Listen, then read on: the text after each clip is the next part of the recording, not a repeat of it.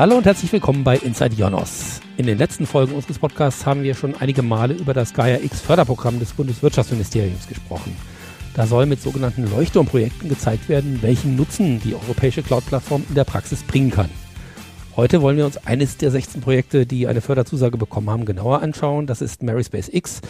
Und einer der Initiatoren ist Jan Wendt, Gründer und CEO von North.io. Hallo Jan. Hallo Andreas.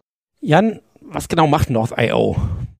Ja, wir machen eine ganze Menge Sachen. Wir beschäftigen uns mit räumlichen Daten, also großen räumlichen Daten, ähm, wie man die im Web darstellt, also Webentwicklung rund um den ganzen Kontext, machen aber auch ähm, Big Data und künstliche Intelligenz ähm, in Kundenaufträgen, beschäftigen uns aber auch viel tatsächlich mit umweltrelevanten Fragestellungen, beispielsweise mit Munition in unseren Meeren. Äh, räumliche Daten, was muss ich mir darunter vorstellen? Also alles kannst du dir vorstellen, alles, was du an äh, Daten hast, hat auch irgendwie einen Raumbezug. Also das, äh, wenn du einen Sensor irgendwo platziert hast, dann ist er an einer Koordinate. Das heißt, der misst irgendwo an einer Stelle unserer Erde. So, und das sind im Prinzip alles äh, räumliche Daten. Also alles, was in irgendeiner Form ein Datum hat, äh, hat auch eine Position. So, und das nutzen wir, um zu verstehen, um räumliche Modelle zu bauen, um unseren Ozean beispielsweise zu verstehen. Mit Satellitenbildern arbeiten wir beispielsweise. Das sind alles räumliche Daten. Mary Space, der Name sagt, hat irgendwas mit dem Meer zu tun. Wie ist es zu dem Projekt überhaupt gekommen? Ja, tatsächlich äh, hängt das mit euch zusammen. Ähm, wir haben angefangen, ähm, mit einem unserer Spin-offs bei euch zu hosten und sind dann recht schnell äh, auf hier Rainer Streder gestoßen und haben so ein bisschen äh, gesprochen und da erzählte er von Gaia X und dem, was das BMWI äh, aufgerufen hat als Idee. Und ja, dann war die Idee recht schnell geboren, dass wir eigentlich doch ein maritimes Projekt machen können. Maritim war eigentlich in dem ganzen Call nicht wirklich vorgesehen. Ähm, wir haben aber gedacht, das ist so spannend, das ist so eine Nische, die einfach auch von Datenseite so, so groß ist. Und naja, dann haben wir das Projekt gemeinschaftlich mit äh, neun anderen Partnern ähm, auf die Beine gestellt ja, und sind jetzt auch gefördert worden und freuen uns dann im Januar beginnen zu dürfen. Wer, wer sind diese anderen Partner? Wie habt, wie habt ihr euch überhaupt zusammengefunden zu dieser Gruppe? Na, tatsächlich habe ich den Hörer in die Hand genommen. Ich habe mal geguckt, wen haben wir alles. Ähm, wir haben natürlich einen recht starken äh, maritimen äh, Drive hier in Kiel und auch in Rostock. Das sind so die äh, Hauptbereiche, ähm, in denen maritime Forschung auch eine wichtige Rolle spielt. Ähm, wir haben dann zum einen natürlich, ihr seid mit äh, dabei, wir haben ähm, Stackable mit äh, an Bord, die sich auch mit Big Data ähm, und auch GaiaX äh, bei euch auf der Plattform beschäftigen. Dann haben wir die Kollegen aus Rostock, da haben wir das Fraunhofer Institut für grafische Datenverarbeitung an Bord. Die sind sehr, sehr stark im Bereich Datenverarbeitung, aber auch gerade maritime Sensordaten. Die haben gerade ein sogenanntes Cluster for Future gewonnen und 50 Millionen Euro bekommen, um ein Unterwasser-Testzentrum zu errichten mit aller möglichen an Sensorik. Wir haben die Kollegen aus Rostock von der Uni dabei, die sich so ein bisschen um den Business Case äh, kümmern. Und dann bei uns sind äh, wir als North.io, äh, die True Ocean als Spezialist für Maritime Big Data. Wir haben das Geomar Forschungszentrum, was sich um äh, ja, Deep Sea Research eigentlich kümmert hier in Kiel, die äh, aber auch sehr, sehr viel im Bereich Munitionsforschung ähm, machen. Und wir haben unsere Universität Kiel äh, allein die mit sieben verschiedenen Professuren aus dem Bereich äh, Big Data und KI vertreten. Das sind ja äh, sehr verschiedene Partner. Musstet ihr da viel Überzeugungsarbeit leisten oder haben die gleich alle Hurra geschrien? Tatsächlich haben fast alle gleich Hurra geschrien. Also das ist natürlich ein, ein, Projekt, was einfach unglaublich spannend ist. Wir kommen ja auch gleich nochmal ein bisschen dazu, was, was wir genau in dem Projekt äh, machen. Aber da haben alle gesagt, oh, das ist so klasse. Und wenn wir natürlich auch so ein substanzielles äh, Funding für dieses Projekt bekommen, dann kann man damit was auf die Beine stellen. Und ähm, Gaia X zu nutzen, um die maritime Domäne nach vorne zu bringen, tatsächlich mussten wir dann nicht wirklich viele davon überzeugen, dass das Sinn macht. Jetzt haben wir so viel um den heißen Brei herumgeredet. Jetzt sollten wir tatsächlich mal zu den Inhalten kommen. Was genau ist die Idee hinter Maryspace X? Nein, die Idee ist natürlich, die grundsätzlichen Technologien und das, äh, den Rahmen, den Gaia X liefert, auf die maritime Domäne zu bringen. Wir haben aber äh, vier ganz konkrete Use Cases, die wir äh, bedienen. Das ist einmal das Internet of Things, aber unter Wasser. Das heißt im Prinzip, äh, das, was das Fraunhofer dort baut mit diesem maritimen Testzentrum, was mit ganz, ganz viel Sensorik ausgestattet wird, dass wir das intelligent gestalten und in, in Gaia X-Kontext ähm, bringen. Der zweite große Use Case, den wir haben, und da sind wir auch ganz glücklich, dass wir riesengroße Industriepartner dabei haben, wie beispielsweise Siemens, ähm, wie beispielsweise auch Ørsted, die der größte erneuerbaren Energienerzeuger sind, ist Offshore Wind. Offshore Wind als eines der zentralen Kernelemente, um klimaneutral zu werden. Also wir wissen, dass wir jetzt in den nächsten 30 Jahren Klimaneutralität äh, überall anstreben in der Europäischen Union. Und das führt natürlich dazu, dass wir neue Energien, neue erneuerbare Energien brauchen und Offshore Wind ist einer der zentralen Treiber. Das ist eins, das heißt der Digital Twin vom Offshore Windpark. Dann der Themenkomplex Munition im Meer. Munition im Meer ist ein globales Umweltproblem äh, tatsächlich mit einer sehr, sehr großen äh, Dimension. Auch das ist ein Problem, wo wir gucken wollen, wie können Daten, wie können, kann Gaia X dazu beitragen, dieses Problem anzugehen. Und biologischer Klimaschutz. Was bedeutet das? Der Ozean ist eine CO2-Senke. Das heißt, wir können ähm, Möglichkeiten haben, CO2 im Ozean zu speichern. Beispielsweise über äh, Seegras und ähnliche äh, Themen.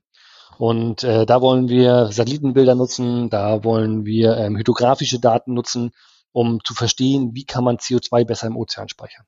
Wart ihr bei all diesen Themen vorher schon aktiv oder was ist so euer Schwerpunkt in dem Projekt? Ja, also unser Schwerpunkt von North.io ist jetzt tatsächlich der Bereich Munition im Meer. Also wir sind in allen so ein bisschen, die reißen natürlich an, ähm, aber Munition im Meer ist unser Hauptschwerpunkt. Das ist tatsächlich so, dass alleine bei uns in unseren deutschen Meeresgewässern 1,6 Millionen Tonnen in der deutschen Ostsee und deutschen Nordsee liegen.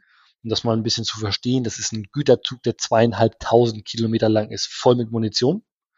So, der ist äh, zum Großteil natürlich während des Zweiten Weltkrieges, aber auch viel nach dem Zweiten Weltkrieg in unsere Meere gelangt. Und äh, das ist jetzt das Thema, dass wir diesen Themenkomplex halt angehen wollen und überlegen wollen, wie können wir da helfen, wie können wir auch das, was wir schon entwickeln, an Algorithmen, an Technologien in Gaia X implementieren. Warum ist das genauso ein großes Problem, diese Munition im Meer? Es gibt zwei, zwei große Themenkomplexe. Zum einen ist die Munition sicherheitsrelevant, also die kann theoretisch explodieren. Und da hat es zum Beispiel einen Unfall gegeben in 2008, wo ein holländisches Fischerboot so eine Mine mit auf Deck gebracht hat und dann hat es auch drei äh, Tote tatsächlich gegeben, weil diese Mine explodiert ist. Also das heißt das Sicherheitsrisiko. Aber, das verstehen wir jetzt tatsächlich gerade erst, ähm, das Thema Umweltrisiko. Das heißt, die letzten Jahre, auch die Forschungsprojekte rund um den Bereich Munition im Meer, haben halt gezeigt, natürlich, dass die Munition durchrostet und dass der Sprengstoff, der in diesen Munitionskörpern ist, in die Meeresumwelt gelangt. So, dieser Sprengstoff ist krebserregend. So, und wir haben jetzt halt nachgewiesen in Forschungsprojekten, dass äh, Muscheln diesen Sprengstoff aufnehmen, dass Fische diesen Sprengstoff aufnehmen, dass die äh, Krebsgeschwüre in der Leber beispielsweise davon ähm, bekommen und dass sich Sprengstoff einfach in der Wassersäule wiederfindet. Also ist tatsächlich so, dass äh, in verschiedenen Messungen bestätigt wurde, dass wirklich in jeder Messprobe in der Wassersäule, sowohl in der Nordsee als auch in der Ostsee, minimale ähm, ähm, Sprengstoffrückstände nachgewiesen werden konnten. Das heißt, es verteilt sich in unserer Umwelt. Jetzt ist natürlich die spannende Frage, ähm, wo kommt da die Cloud ins Spiel? Wie kann die Cloud bei der Suche nach Munition helfen? Daten. Also natürlich ist äh, ein ganz, ganz großer Punkt sind Daten. Und äh, maritime Daten sind erstmal pauschal groß. Das heißt, äh, wir haben verschiedene Sensoren, die, die meistens im akustischen Bereich funktionieren, die dann äh, berechnet werden müssen, wo künstliche Intelligenz eingesetzt werden muss, und das geht schnell in den Terra-Petabyte-Bereich, wenn so ein Schiff tatsächlich rausfährt und äh, Messungen durchführt. Und ich sag mal, natürlich haben wir da mit der Cloud ganz, ganz andere Möglichkeiten, als wenn wir das einfach nur auf einem Desktop-Rechner prozessieren würden. Du hast eben ein weiteres Projekt genannt, das Internet of Underwater Things. Du hast schon gesagt, es geht um Sensoren. Was genau kann ich mir darunter vorstellen? Na, wir wollen unsere Meeresumwelt besser verstehen. Wir wollen unsere Meeresumwelt kennenlernen. Wir wollen äh, verstehen, äh, wie sind Strömungsverhältnisse, wie sind Druckverhältnisse, Salzgehalt. Wir wollen aber auch verstehen, was leben dort äh, für Organismen. Und all das kann ich im Prinzip mit Sensoren messen. Da gibt es ganz, ganz viele verschiedene Sensoren, akustische Sensoren, Hydrophone, da gibt es ähm, Messgeräte im Bereich Temperatur, Salzgehalt. Nichts anderes als Internet of Things ist das auch, aber halt unter Wasser. Unter Wasser ist aber das Problem, dass die Kommunikation zwischen diesen Sensoren unglaublich komplex ist, weil die Übertragungsraten im Wasser einfach nicht, nicht gegeben sind. Und das ist so diese zusätzliche Komplexität, die Internet of Underwater Things quasi, quasi mit sich bringt. Aber du kannst dir wirklich so vorstellen, wie an Land, wir haben Sensoren, wir wollen messen, wir wollen Modelle daraus generieren, wir wollen unsere Umwelt verstehen. Diese Sensoren sind dann wirklich sehr breit verteilt oder, oder wo, wo, wo sind die genau versteckt? Das kannst du dir in allen möglichen Varianten vorstellen. Also beispielsweise in einem Offshore-Windpark natürlich, da ist jede Anlage, jede Offshore-Windkraftanlage ist irgendwie ein, ein großes Sammelsurium aus Sensoren. Ähm, das gibt aber auch äh, einfach frei treibende Bojen, die über die ganze Welt treiben und die ganze Zeit äh, Messinformationen zu Strömung, zu Windstärke aufnehmen. Und dann gibt es natürlich auch Messinstrumente, die an äh, Infrastruktur platziert sind, beispielsweise Unterwassertunneln, die dort dann Erschütterungen messen oder ähnliches. Also so wie du dir halt auch ähm, Sensorik an Land vorstellst, kannst du es einmal tatsächlich auch unter Wasser ähm, übertragen. Plus, dass wir natürlich auch noch ähm, Remote Sensing, also Satellitendaten zusätzlich benutzen, um unsere Meeresumwelt auch besser zu verstehen. Und auch da fallen logischerweise wieder eine Menge Daten an. Genau, das sind einfach gigantische Daten, ähm, die auch gerade in Zukunft noch wesentlich größer werden. Also wir sehen halt dadurch, dass wir die Meere und die Ozeane intensiver nutzen, dass auch die Technologien sich weiterentwickeln. Das heißt, man geht da in den Bereich auch der autonomen Unterwasserfahrzeuge. Ähm, man baut Schwärme jetzt auf, die dann wirklich Messdaten erheben. Und das ist wirklich ein Druck, der aus der Datenperspektive kommt. Und dafür brauchen wir einfach die Cloud, um zu prozessieren. Bei den Offshore-Windparks, der Begriff ist jetzt auch schon ein paar Mal gefallen, hast du eben von digitalen Zwillingen, den Digital Twins, gesprochen. Was genau hat es damit auf sich? Naja, der Offshore-Windbetreiber möchte natürlich wissen, in welchem Zustand ist der Offshore-Windpark, in welchem Zustand sind die Kabel, die die Windkraftanlagen verbinden oder aber die an Land führen. Und wie gut funktionieren die Offshore-Windkraftanlagen? Und dafür brauchen wir einfach eine digitale Abbildung des Ganzen. So, und da brauche ich natürlich sowohl Unterwassersensoren an der Wasseroberfläche, aber auch an den Windkraftanlagen selbst. Und das Ziel ist natürlich, ich sag mal, ein digitales Abbild dieses ganzen Windparks äh, zu schaffen, um dann zu schauen, wo kann ich optimieren? Wie kann ich ähm, dafür sorgen, dass ich weniger Verschleiß an den Teilen habe? Wo kann ich äh, vielleicht so Predictive Maintenance machen? Das heißt, ich gucke mir halt Sachen an, bevor sie kaputt gehen und wechsle Teile aus. Zum Beispiel bei den Kabeln ist das mal ein sehr, sehr spannender Themenkomplex. Die dürfen natürlich nicht kaputt gehen unter Wasser. Und durch Strömung habe ich natürlich immer Druck, der auf den Kabeln oder auf den Windparkfundamenten herrscht. Und da möchte ich natürlich so viele Informationen wie möglich über meinen Windpark einfach durchgängig zur Verfügung haben und natürlich am besten auch in Echtzeit. Gibt es solche Predictive Maintenance Systeme heute schon oder werden die erst durch Maryspace X oder Gaia X möglich? Also es gibt auf jeden Fall schon Predictive Maintenance in den Windkraftanlagen selbst. Also da ist tatsächlich eine ganze Menge passiert in den letzten Jahren. Aber unter Wasser. Unter Wasser gibt es das tatsächlich in dem Maße noch nicht. Also dass es da Predictive Maintenance in die Richtung gibt. Wir gucken uns unsere Fundamente von den Windkraftanlagen an. Wir gucken uns unsere Kabel an. Ähm, das passiert noch nicht. Und das letzte Element von Maryspace X, das du eben genannt hast, war der biologische Klimaschutz. Was sind da so die, die Hauptpunkte, an denen gearbeitet wird? Ja, wir haben natürlich unsere äh, Net Zero Goals, das heißt ähm, Carbon Neutral zu sein 2050 bis 2045. Und der Ozean ist halt eine mögliche ähm, Senke für CO2. So, und wir wollen halt da schauen, äh, wie können wir das monitoren? Wie können wir verstehen, wie viel CO2 der Ozean aufnehmen kann? Oder wie können wir dem Ozean auch helfen, noch weiteres CO2 aufzunehmen? Und wir wollen in dem Bereich dann äh, Satellitendaten nutzen, zusammen mit diesen Unterwasserdaten. Das heißt, es gibt die ersten Satelliten, die jetzt in der Nähe der Küste ins Wasser eindringen können. Und wir wollen da so eine Sensorfusion tatsächlich auf die Beine stellen um auch jetzt ganz konkret Seegras zu monitoren. Also Seegras ist ein unglaublich effizienter CO2-Speicher und ähm, es gibt Ideen, Seegras auch im großen Stil anzupflanzen tatsächlich, um CO2 im Ozean zu speichern. Das sind ja jetzt alles wirklich sehr verschiedene äh, Themen und Bereiche. Und wir haben gesagt, es, es fallen sehr viele Daten an aus, aus ganz verschiedenen Quellen. Ein Stichwort, das im Kontext von Gaia X ja immer äh, fällt, ist die Datensouveränität. Das heißt, äh, letztendlich soll jeder, der Daten erstellt oder herstellt oder, oder Daten äh, aggregiert, letztendlich auch die Kontrolle über seine Daten haben. Wie wichtig ist das in diesem Projekt? Also es ist extrem wichtig, ne? Also gerade wenn es um sicherheitsrelevante Themen geht, ähm, wie beispielsweise Munition im Meer. Da sind sehr, sehr viele Partner involviert in diesen Prozess der Datenaufnahme und da ist natürlich von extremer Wichtigkeit, dass die Daten souverän sind, dass wir Trust and Identity Services quasi gleichzeitig auch in der Cloud ähm, abbilden können. Das heißt, der, ähm, die Firma, die diese Daten aufnimmt, muss die einfach sicher an die Behörde geben können. Die muss sie sicher an beispielsweise die Marine abgeben können. Aber auch natürlich im, im Bereich Offshore-Wind. Das ist ein sehr kompetitives äh, Umfeld, wo wir viele Marktteilnehmer haben. Und Daten haben einfach einen sehr, sehr hohen Wert, auch gerade offshore. Wenn ich beispielsweise ähm, 100.000 Euro für einen Schiffsschader am Tag bezahle, dann sind die Daten natürlich extrem wertvoll, die ich da draußen aufnehmen muss. Da ist es von ganz essentieller Wichtigkeit, dass diese Souveränität über die Daten äh, vorhanden ist. War es in dem Kontext äh, dann am Ende wirklich leicht, die, die Partner zu finden und auch dazu bewegen, ihre Daten in diesen Pool einzuspeisen? Ja, definitiv. Wir haben ja tatsächlich auch noch ganz viele assoziierte Partner gewinnen können, die nicht als Projektpartner direkt damit dabei sind, ähm, aber wirklich sehr große Industrie, Konglomerate, ThyssenKrupp ist jetzt zum Beispiel gerade mit dabei eingestiegen, Siemens ist mit dabei, Ørsted hatte ich vorhin äh, schon erwähnt, der Hamburger Hafen hat sich gerade ähm, zum Projekt assoziiert, aber auch Behörden wie das Bundesamt für Seeschifffahrt und Hydrographie sind mit dabei.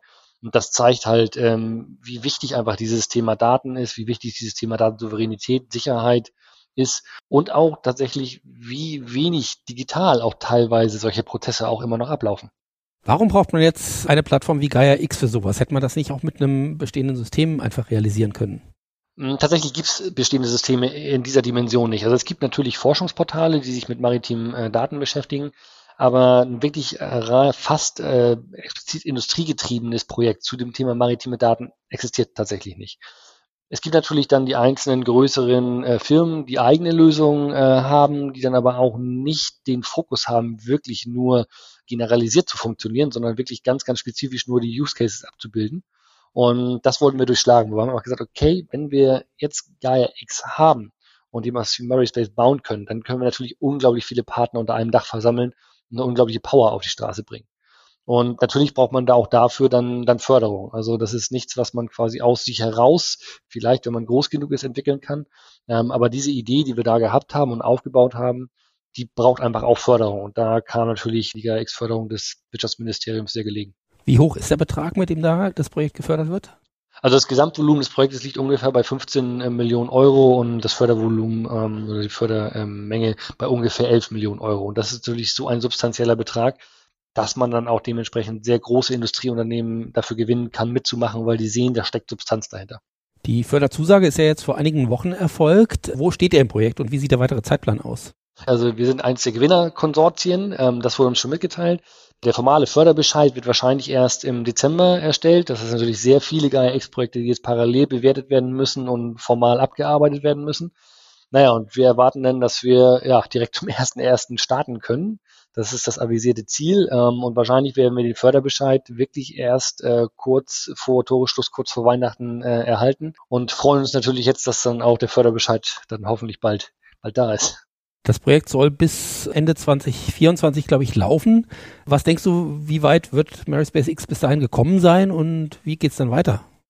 Naja, also wir sehen jetzt schon, dass Mary Space so viel äh, Traktion einfach generiert, dass wir jetzt schon am überlegen sind, wie können wir Mary Space auch jetzt schon in, in rechtliche Strukturen gießen könnte man da vielleicht ein EV äh, draus generieren, um das Projekt wirklich einfach substanziell dann auch mit einer Struktur zu hinterlegen. Wir sehen aber, dass das Interesse unglaublich groß ist und auch ungebrochen groß. Das heißt, wir bekommen auch wirklich immer weitere Assoziationen dazu.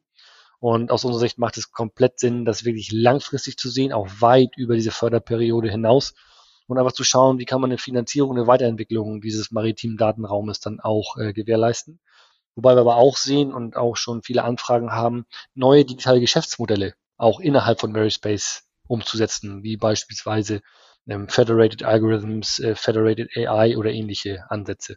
Also wir sehen einfach, dass ein, hoher, ein hohes kommerzielles Interesse an Veryspace besteht. Reden wir jetzt eigentlich über primär Gewässer in Deutschland, also Nordsee, Ostsee werden das ja im Wesentlichen sein, oder denkt ihr da auch schon ein bisschen größer? Ein bisschen größer ist gut, wir denken weltweit tatsächlich. Also unsere Meere und Ozeane kennen natürlich keine Grenzen. Das ist anders, als wir das an Land äh, vielleicht dann, dann kennen. Ähm, und die Partner, die wir jetzt auch an Bord haben, natürlich außerhalb der, der deutschen Partner, haben sehr, sehr hohen Internationalisierungsgrad. Wir haben äh, zum Beispiel ein großes norwegisches Forschungsinstitut dabei. Wir haben Kollegen aus Brasilien mit an Bord. Und wir haben auch einen Blue Tech Incubator aus den Vereinigten Staaten mit dabei. Also das zeigt schon die, die internationale Dimension des Ganzen. Also unser Ziel ist schon, die zentrale maritime Industrieplattform erstmal in Europa zu werden. Und ich glaube auch, dass wir das mit dem Konsortium schaffen können. Das heißt also ein, ein Thema, das habe ich auch mit, mit anderen Interviewgästen beim Thema GAIX gesprochen. Auch, auch da ähm, besteht durchaus die Chance, dass aus diesem europäischen, deutschen Projekt ein internationaler Exportschlager wird. Definitiv ist ganz klar das Ziel und ähm, der Zuspruch jetzt schon vor Beginn des Projektes zeigt auch, dass, dass denn die Notwendigkeit da ist für sowas wie, wie Mary Space. Und das freut uns natürlich, das jetzt schon, jetzt schon zu hören. Wir müssen natürlich jetzt gucken, dass wir, ich sag mal, so ein komplexes Projekt in der Größe ähm, mit den Zielen, die wir da haben, auch möglichst äh, gut umsetzen. Aber wenn wir da die ersten Geschäftsmodelle generieren, wenn wir die ersten Data Spaces ins Leben äh, rufen, dann sehen wir ganz klar, dass es eine große internationale Chancen bietet. Vielen Dank für diese Einblicke, Jan, und natürlich viel Erfolg für euer Projekt. Sehr gerne, danke dir, Andreas.